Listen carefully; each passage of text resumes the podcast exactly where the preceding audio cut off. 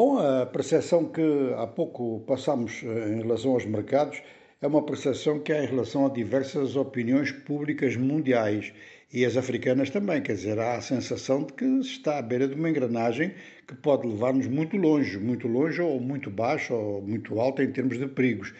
De maneira que os países africanos procuram tomar conhecimento desta situação e jogar no meio dela sem se envolver demais. Mas é claro que há limites de envolvimento e de não envolvimento.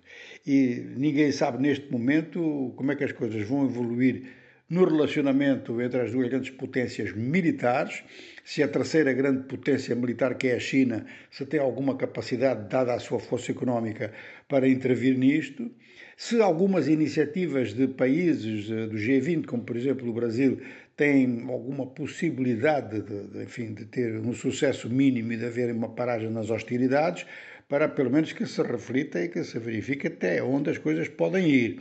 Depois há naturalmente a luta entre a utilidade e os princípios. Muitas vezes isto acontece. Muita gente que condena a invasão russa eh, está a ver eh, que realmente certas tomadas de posição muito radicais podem acabar é por fazer o jogo dos agressores, não só no caso entre a Rússia e a Ucrânia, mas em outras partes do mundo, inclusive o próprio continente africano, arrisca-se a ter problemas acelerados, agravados, aprofundados em termos de, relacionamento militar. Toda a gente pensa logo nos grandes lagos, mas há outros aspectos também, e realmente um clima de hostilidade internacional, por exemplo, no Sahel, é visto como favorável ao desenvolvimento do terrorismo. Ora, temos mais um, um bloco de notícias do Burkina Faso e este bloco de notícias diz respeito a um segundo ataque de grande envergadura em quatro dias. Uma segunda emboscada semelhante à primeira, que fez um número muito elevado de mortos, e a pergunta que se faz imediatamente é como é que grandes comboios militares burkinabenses eh, não têm dispositivos de defesa mais eficazes. Desta vez, a emboscada foi na área de Tin Akof, é também no norte, perto da fronteira do Mali.